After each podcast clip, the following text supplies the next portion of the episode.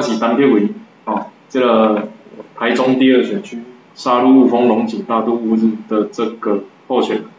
哎，今天跟大家聊一下，是不是有人讲我是那个台独共干？我其实没有想要花很多时间讲，不过我想要跟大家谈一下，用什么心情来面对这些事情。我认为啊，我们先讲结论，如果一个台湾人在国际上任何国家工作，他都应该要遵守当地的法律规则。OK，到这边没有问题。所以我并没有在中国发表任何对他们而言的颠覆国家政权的违法行为。但是有没有分裂国土，我就不确定。不过事实上，我加入激进党以及我的这个台独身份，未来到底能不能去中国，甚至能不能去香港，那我想很多人都会替我担心。那我也不会冒这个险，没必要去做这种事情，去挑衅人家。那我自认呢，我在中国工作的时候是双方愉快，然后他有获得他的产业技术需求，但我也没有卖技术，其实他是需要我过去帮忙。那我有获得我的人民币。我要讲的事情是这样子：当台湾人去到世界上任何一国一个国家工作，或是经商，不管你是台商、台干，甚至是台老，比如说我们去澳洲是 working holiday，如果在从事经济交流的活动过程，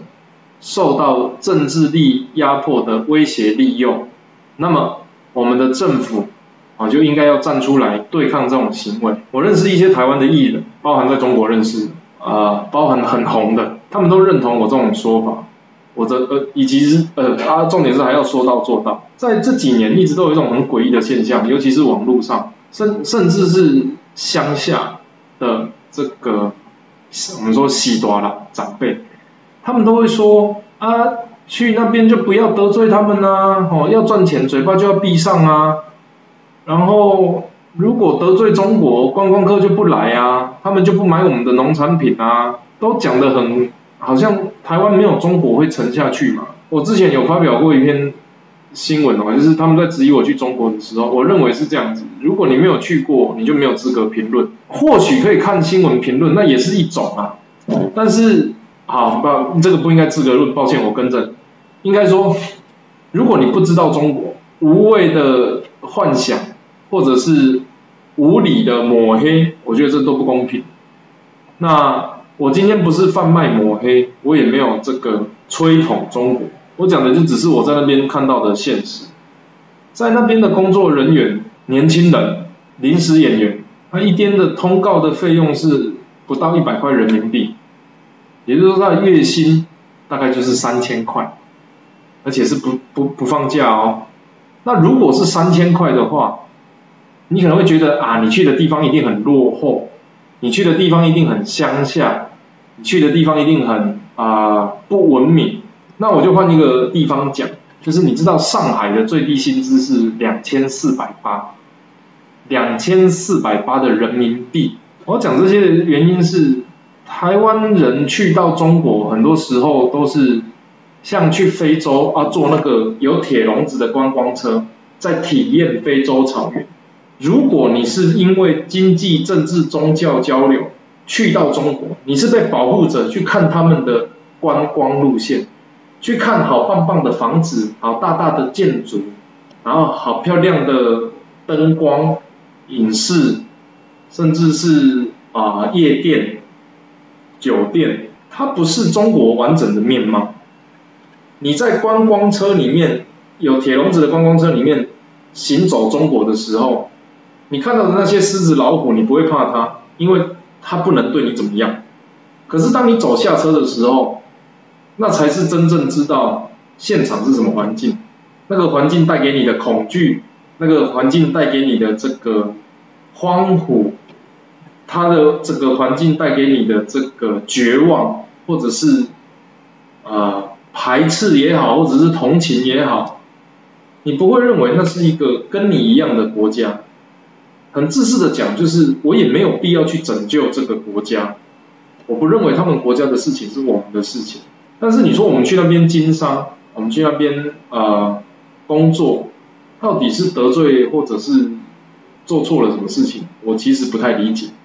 好，所以全世界都有经济的交流，可是它有一个很现实的事情是，当在经济交流中受到政治力的压迫的时候，我们的政府是不是为了愿意捍卫国人的权利，站出来，哦，跟对方做政治力的对抗。唯有政治力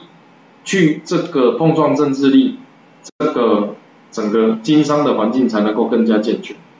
如果摆明中国人是压着台湾人的头叫你过来的话，然后我们的政府却没有能力去对抗这个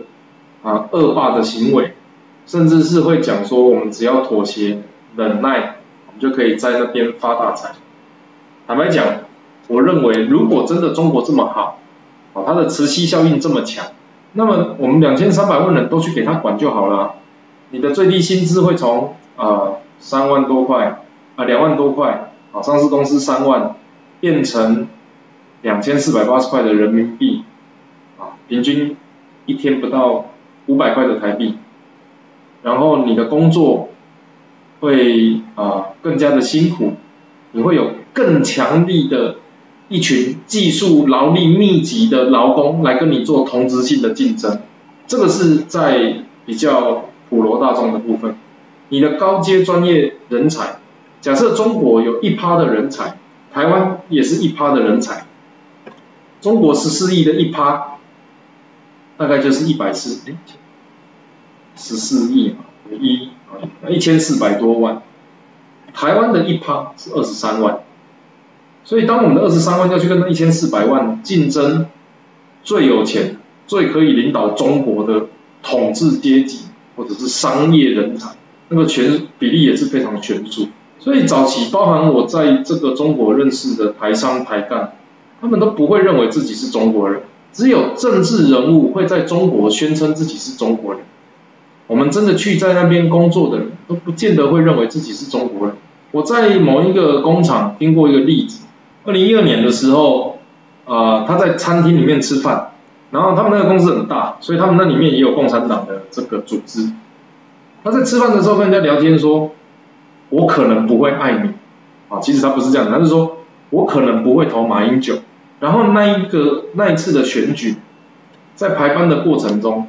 啊，这个主观意识啊，啊，你也可以说我造谣，不过我讲的是事实。他本来那一个礼拜是排休的，突然就变成有排班。他本来可以回台湾的机票买好了，他突然就变成不能回去。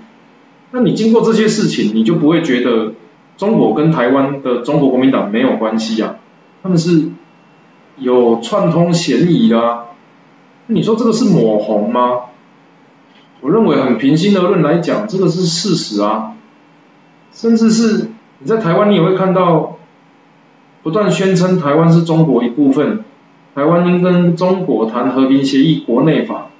台湾应该在一中框架里面寻找同表跟各表的空间。我认为这个都不是台湾人应该说出来的话啊。所以那一天 这几天大概几个新闻，第一个是质疑我去中国工作。我去中国工作怎么了吗？所以台湾人不能去澳洲工作吗？不能去日本工作吗？不能去美国工作吗？台湾人去不能去东南亚工作吗？你的标准是什么？还是台独人士不可以出国工作？台独人士就必须要终身死守在台湾岛上？你的双重标准是什么？还是台独人士不能去日本工作呢？还是这个？这个台湾人不能去日本工作，不能去澳洲工作呢？哦，原来只是台湾人不能够去中国工作，台独人士不能去中国工作。你真的觉得这样子的论述有说服力吗？你真的觉得这样子的言论是正常的吗？你不觉得这种话听起来很像中国政府会讲的话吗？或许有些人会在这些事情里面妥协，或许有些事情，啊。并不能够照他们所想象的发展，可是这不代表是我的错啊。第一个是质疑我去中国工作，第二个是我在这个一个网络节目跟人家稍微辩论争执或大小声，你知道那个那个那个心情哦，有些人说我情绪失控啊，有些人说我这个讲不过人家了，有些人说我被激怒了，你开心就好了。我认为一个有道德勇气的人。我认为一个看不下去统派在台湾发表统和这个统一言论的人，我认为这个不能够接受双重标准的人，不能够接受八百壮士大于香港上街游行的人，在那一个场合之下，生气都是很正常的。我跟你讲，大我跟大家讲一个秘密哦，我在那个节目里面去跟对方讲说啊，你不是说叫人家不要插嘴，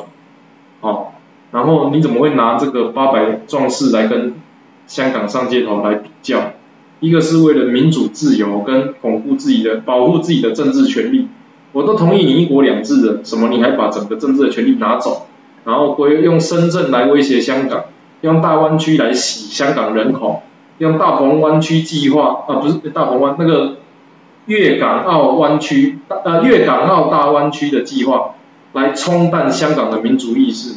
对香港人来讲这些事情是不能够接受的。他是在争取一个普世的人权，所谓民主自由嘛。即便不是真的争取民主的内容，他也希望有可以呼吸自由的空气嘛。你怎么会拿这个为了坦白讲讲粗俗一点，就是为了钱上街头的这些人来跟他比？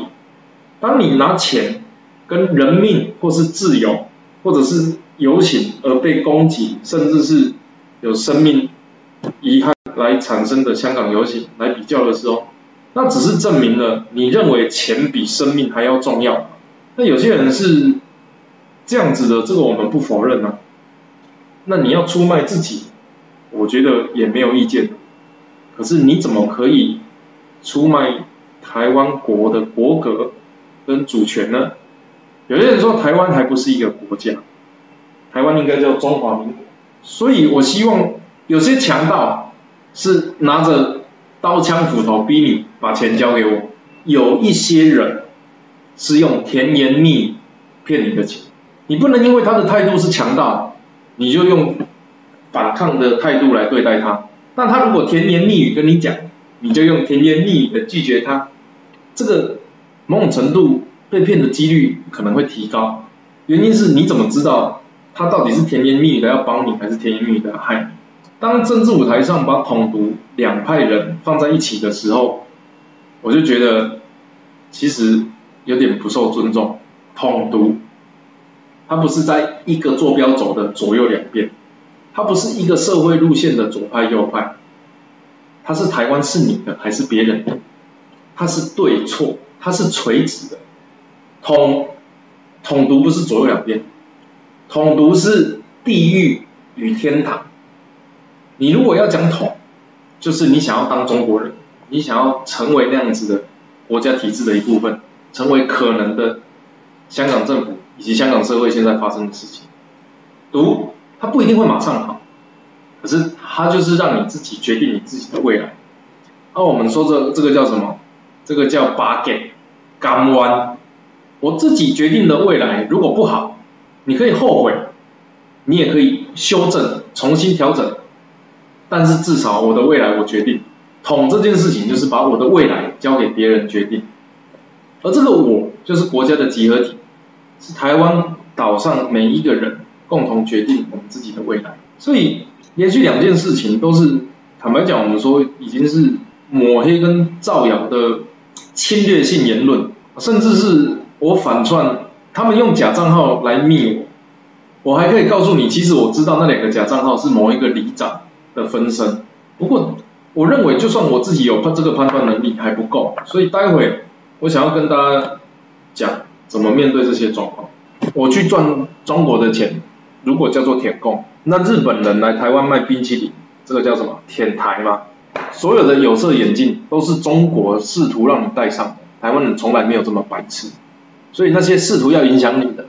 或者是你现在在留言区看到正在被影响。发表一些奇奇怪怪的言论的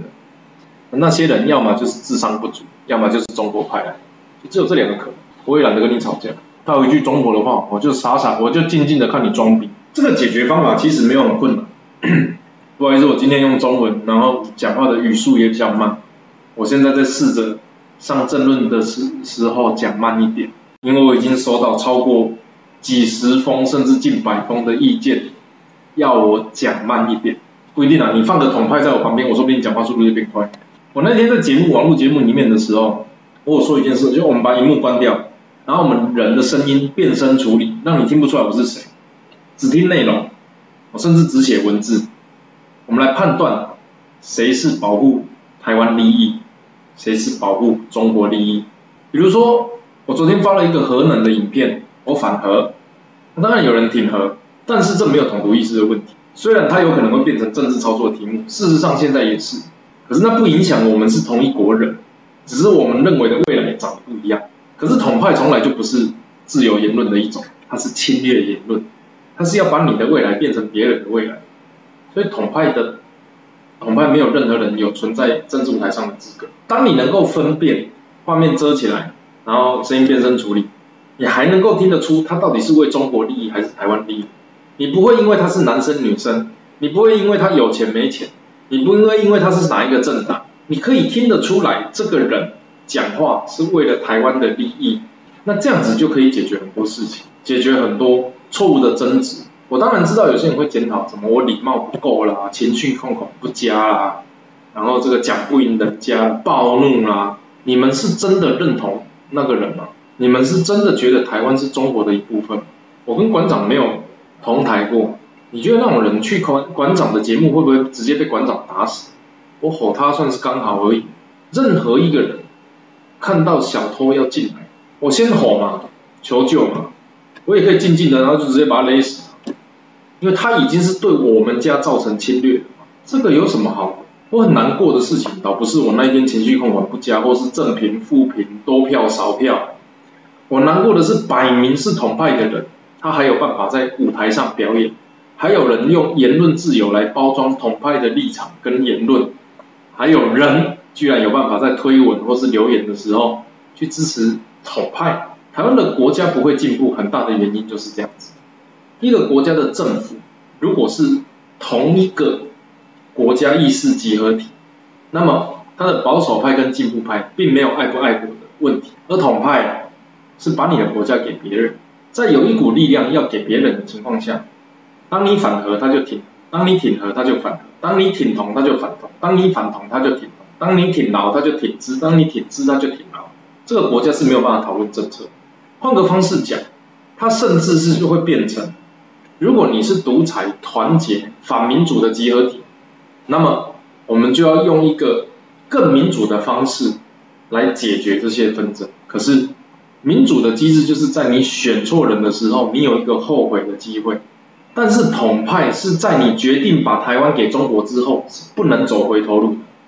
和平协议签下去，国内法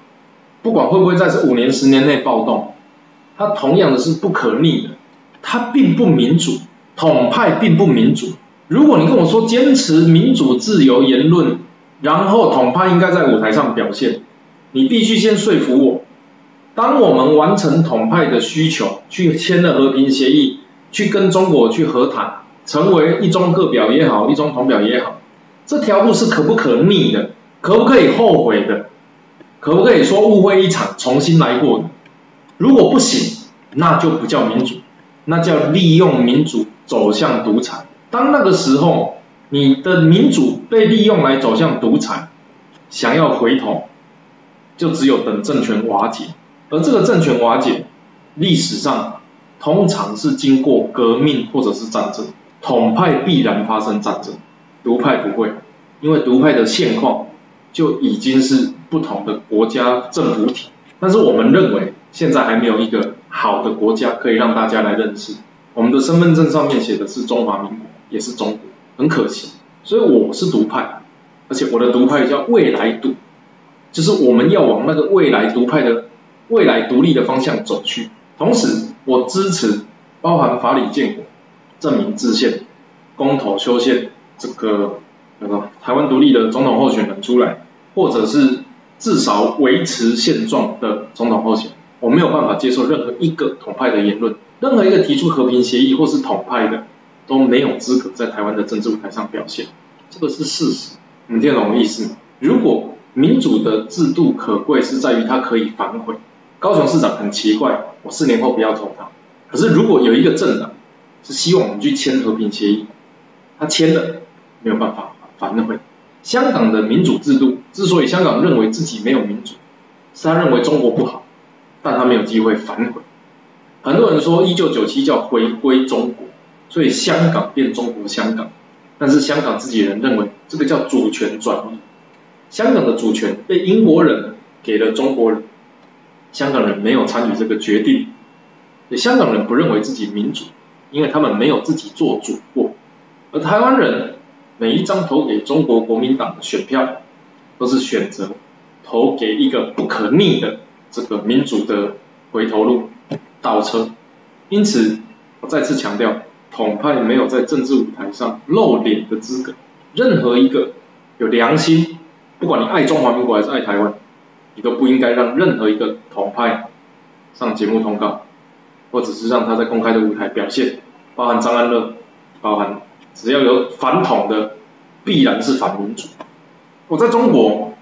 我的社交圈不只是台商台干，我在中国也有很多中国的好朋友。我在广州吃了一个牛肉锅，他问我，共产党是不是有篡改历史？国民党是不是没有那么坏？中国有很多果粉。对他们来讲，共产党的中国叫共产中国，台湾是自由中国。他们认为台湾也是中国，但是因为政府体制的不一样，所以他们说那里是共产中国，这里是自由中国。我必须要讲，连共产党统治的中国人，他看得比很多台湾人都还清楚。他知道台湾在现况，它就是中国，它就是中华民国。那我知道这些论述很无聊。有些人会觉得统独是假议题，为什么不谈谈内政？我告诉你，内政的功课我们也做很多。内政最大的问题就是在于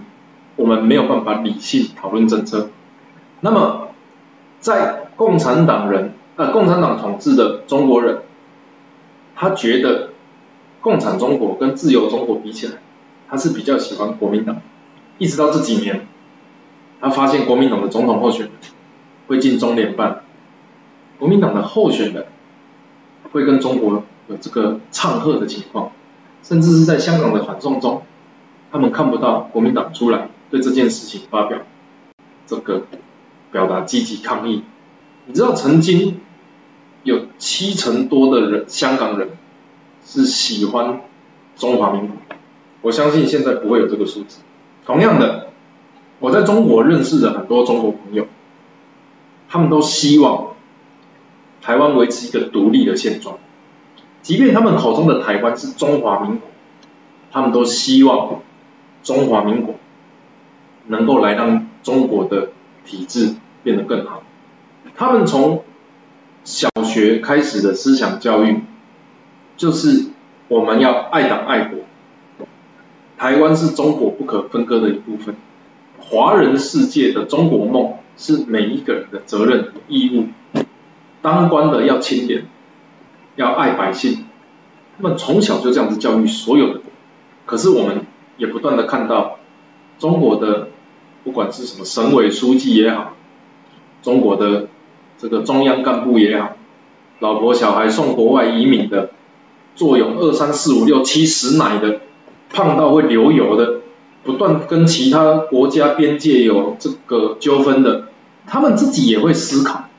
我到底是为了什么要维护这样子的政权？可是因为中国很大，维稳的费用很高，而且某种宣传爱国主义的机器很强，所以他们敢怒不敢言。我曾经有一次去河南出差，河南是没有卷舌音的，所以他们那个听起来会比较不那么北京。我在高速公路上，他们为了我不确定是焚化炉还是热色掩埋场，他们躺高速公路，真的躺，躺满，躺到只留一条，类似我们的那个超车道，所以很多人很多车子到那边就塞车，我没有看到一个人民去欺负其他的人民，他们没有下车来讲说你们不应该抗议，到这里为止是个好的故事。人民与人民之间，就是哦，给你打到我。可是下面的事情才恐怖，警察进行封锁，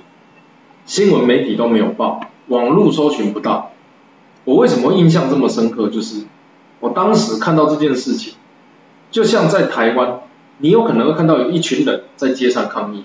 于是你就会上 PTT 的问版，或是地方版，或者是上 Facebook 有没有什么热门甚至是 Google 说哪个地方是不是有出事情，我做了一样的反应，我想要去知道那个地方发生什么事，我我我我那当然那个叫百度嘛，百度不到，可是我去问，我下下交了到时候去问那个，哎啊你知不知道那上面发生什么事？哦那个他们在微信的朋友圈里面有发动一个示威，想要跟政府讲说我们想要怎么样，可是他们你知道不会去的，他就是没有积极抗议嘛。所以他就说，不知道为什么会演变成大家躺在高速公路上，这些事情是有的。中国的抗议示威是有的，这个无关统独啊，就是对政府体制的不满啊。香港也是一样啊，这不过我认为香港有点不一样，这个也无关统独啊。他们出来的人也不是喊香港独立啊，他们就是不希望自己的政府被中国管嘛，他们觉得共产党怪怪的，这个无关乎中国这两个字嘛。是整个他们的政府体制是走向一个独裁的，也不是走向，就是它是一个独裁的现况。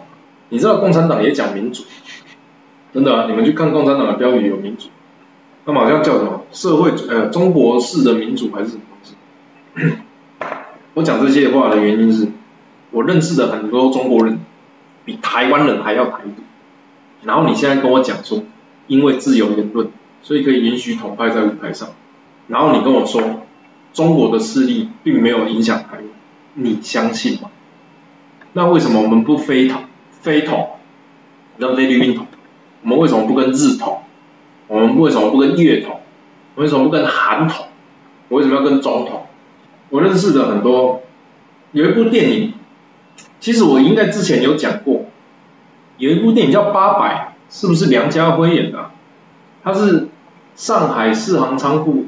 死守四行仓库应该是八百壮志吧，原原声啊，不是在立法院前面台湾搞的那一群，你们待会可以自己去 Google 八百，它是一部电影，也宣传了大半年，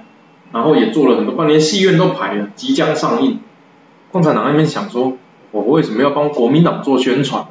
就不上了。然后你跟我说这个是民主，你跟我说两岸统一之后，他会对中华民国的人好一点。他连对国民党都不会好一点，好不好？国民党有人拿这件事出来抗议嘛？为了维护中华民国主权，两岸交流的前提下，我拍你的《三国演义》，你拍我的国民党抗战英勇事迹，对等交流，他有这样子讲吗所以对于八百的下架感到相当的遗憾，没有，屁都不敢吭一声。如果您部电影，你国民党的历史电影被下架，你屁都不敢吭一声。统一之后，我会相信你会捍卫台湾人的这个利益，骗鬼啊！待会去 Google 八百，看我说的是真的假的。共产党的电影有沾湿的棉被可以挡子弹，有枪林弹雨之中可以抓着他的女朋友慢慢跑走，有一些很鬼扯的画面，你都不知道那个到底是抗战片还是科幻片。共产党的历史。第二次世界大战是他们打赢，共产党的电视剧。第二次世界大战基本跟美军没有什么关系。你说我为什么要讲那么多共产党？因为他在影响台湾政治啊。因为讲了很久，大家都不相信啊。大家知不知道蔡英文？我相信每一个商人都是爱国商，没有那个什么商人为主。你要告诉我爱的是哪一国？我常常在想哦，台湾真的是一个蛮悲剧的现况。我今天在台中演讲。好，谢谢这个台中经济协会温度，啊，以及黄守达议员。我就我那时候就问大家一件事情：你知道陆委会是在立法院的哪一个委员会吗？是国防外交，是环卫，是内政，还是其他？你知道吗？陆委会是在内政委员会。也就是我们对中国的关系是内政，所以台湾现在是处于一国两府的状态下，只是它的一国一府是中国，然后一府跟台湾府有连结，台湾府上面的那个中华民国打不开，因为被中国所这个账号重复，所以它的一国一府一府再接一府，那这两个。就被李登辉定义成是特殊的国与国关系，这两个不存在，因为从来就只有中华人民共和国这一个，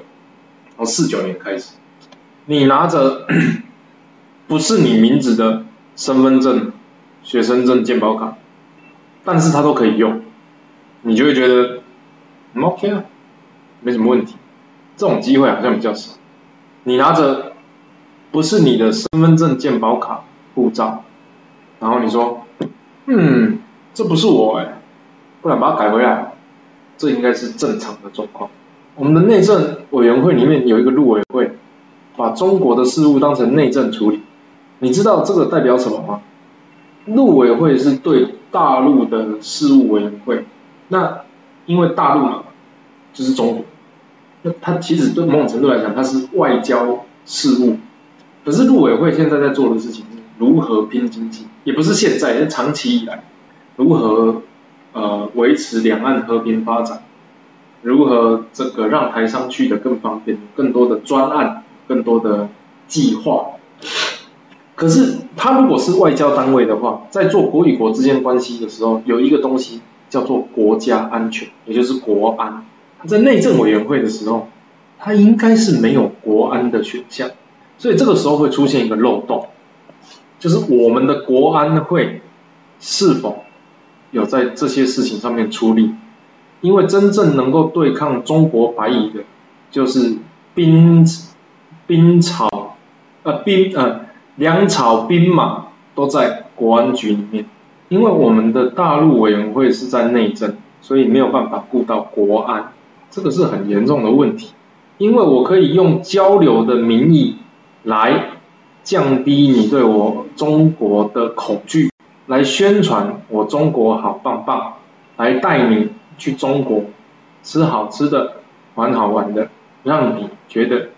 当个中国人也没什么不好，只要能够降低你对中国的恐惧跟警觉性，那就算达成目的了。那这些人。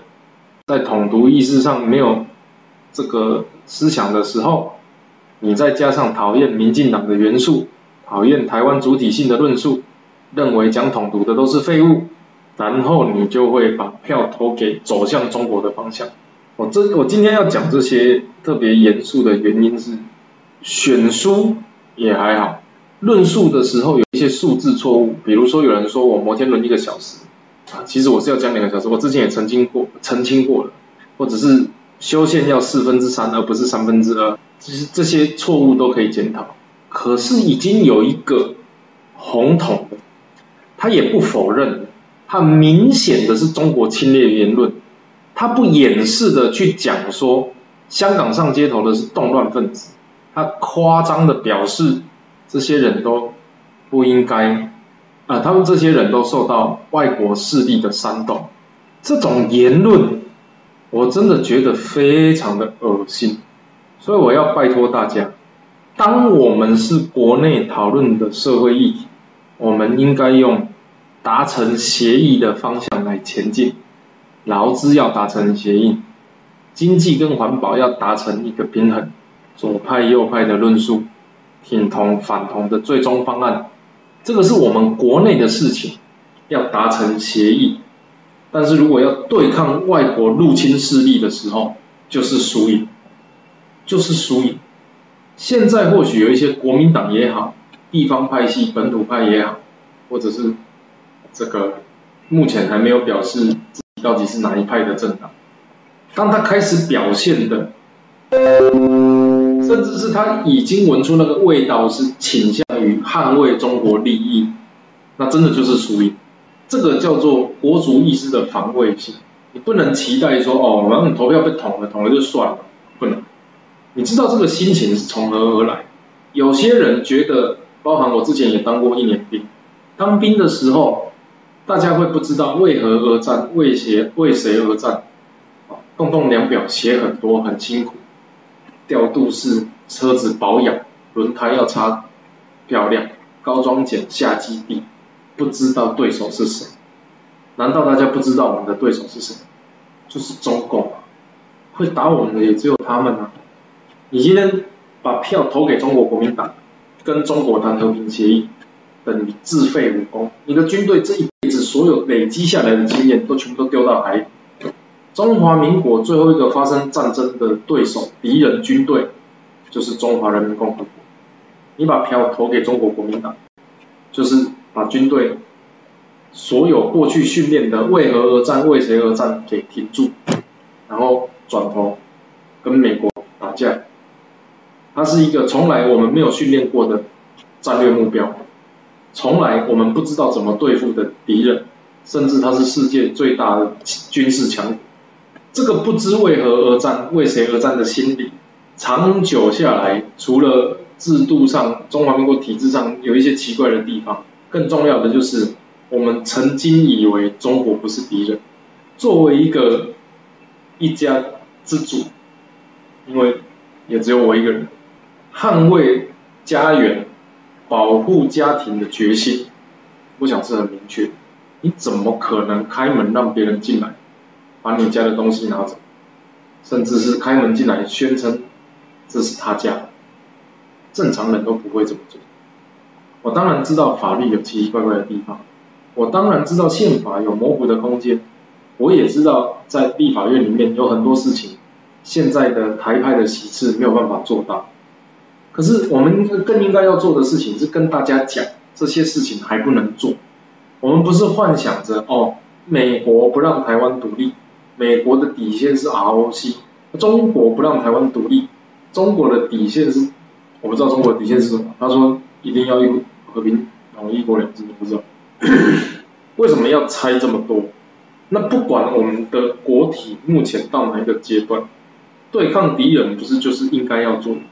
把敌人当成言论自由的部分，放在政治的舞台上，放在节目表演，我是真的不能理解。这个是犯罪事实，只是我们没有法律制裁他。他这个是侵略在线，就就是。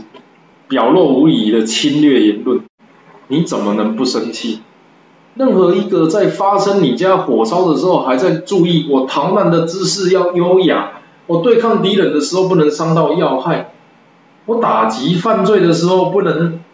这个太大声吵到睡觉的人，我真的觉得这种言论有病哎！统派、统独从来不是假议题，统跟独也没有资格放在一起讲。统就是地狱，独才是天堂。左派右派可以达成协议，统独终有一天要分出输赢，而反统必然发生战争。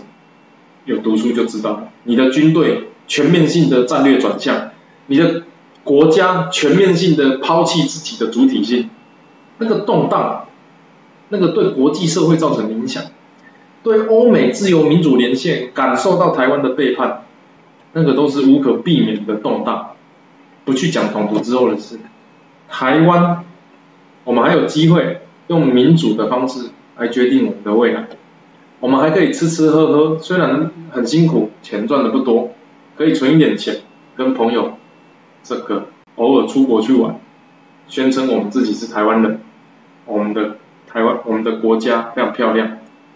好欢迎大家来台湾走走。但我不能想象的是，在所谓的全球地球村全球化的过程，台湾还没有正式成为全球的一份子，就会变成中国的自己，这不是全球化应该带来的效果。而在川普上任之后的反全球化、单边贸易主张、哦毒药丸理论这些东西，以后有机会慢慢解释给大家听。美国现在也在做一件事情，就是请中国用理性的方式，用正常的方式，你要不要民主是你家的事，你要不要有国王皇帝也是你家的事。可是当中国走出他们的国土，跟世界在做贸易的时候，美国希望他遵守游戏规则，美国希望他白纸黑字的跟大家一起交朋友。他连这种最基本的事情都做不到，美中贸易战到现在还没有结束，台湾是哪里来的自信去跟中国偷来暗去做政治上的交换？每一个我认识在中国的台商都说自己是台湾人，很少有像很抱歉，比如说罗志祥，他说我是台湾人也是中国人，比如说有一些演演艺人员，他说一点都不能少。比如说最近有一个四个字的他说他是中国人，但是他不愿意抛弃中华民国的身份证跟护照，那个才是真正的卖国。他除了经济上贩售他自己的技术专业，或者是其实没有的东西，他更重要的是出卖了他自己的国格。我们社会议题之所以无法前进，包含，比如说这几年我们有一个战神叫黄国昌，在讨论社会议题的时候，大家没有办法很认真的去跟他随着他的脚步走，原因就是当他站在哪里的时候，另外一边也会有人跟着他一起起舞，只要能够攻击执政党，只要能够获得政治利益。国民党是没有，是抛弃自尊的，是出卖面子的，是明明是执政过的，是长期在台湾当过执政党，国民党，他居然就会跟着这个黄国昌的社会议题去打击民进党，这样子要怎么去做社会议题的讨论？我如果发现我背后的队友都是之前站在我对面的敌人，这场仗打起来一定会觉得非常。身不由己，那不是一个正常的社会议题讨论的过程。所以今天啊，还是要跟大家讲，左右要达成协议，只有在统独，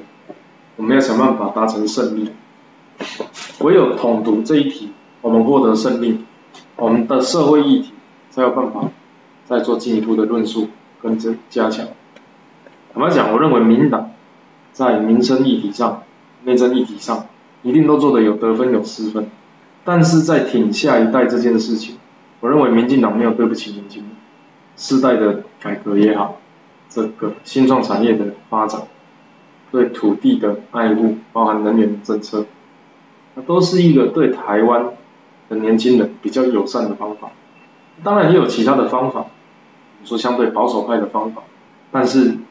前提还是要我们有一个理性讨论的平台。我不是民进党，但是民进党党龄大概三十年，国民党党龄中华民国差不多吧，一百年，激进党零一八吧，一七一八一七成立两年，时代力量四五年，民进党不是一个很老的政党，他是那个负责正在捡垃圾的，国民党是一个正在一直在丢垃圾的，这个过程就是丢垃圾的说捡垃圾的捡的慢，这三十年解严也好。党外运动也好，啊，民进党的这个支持者或者是成员也好，社运人士，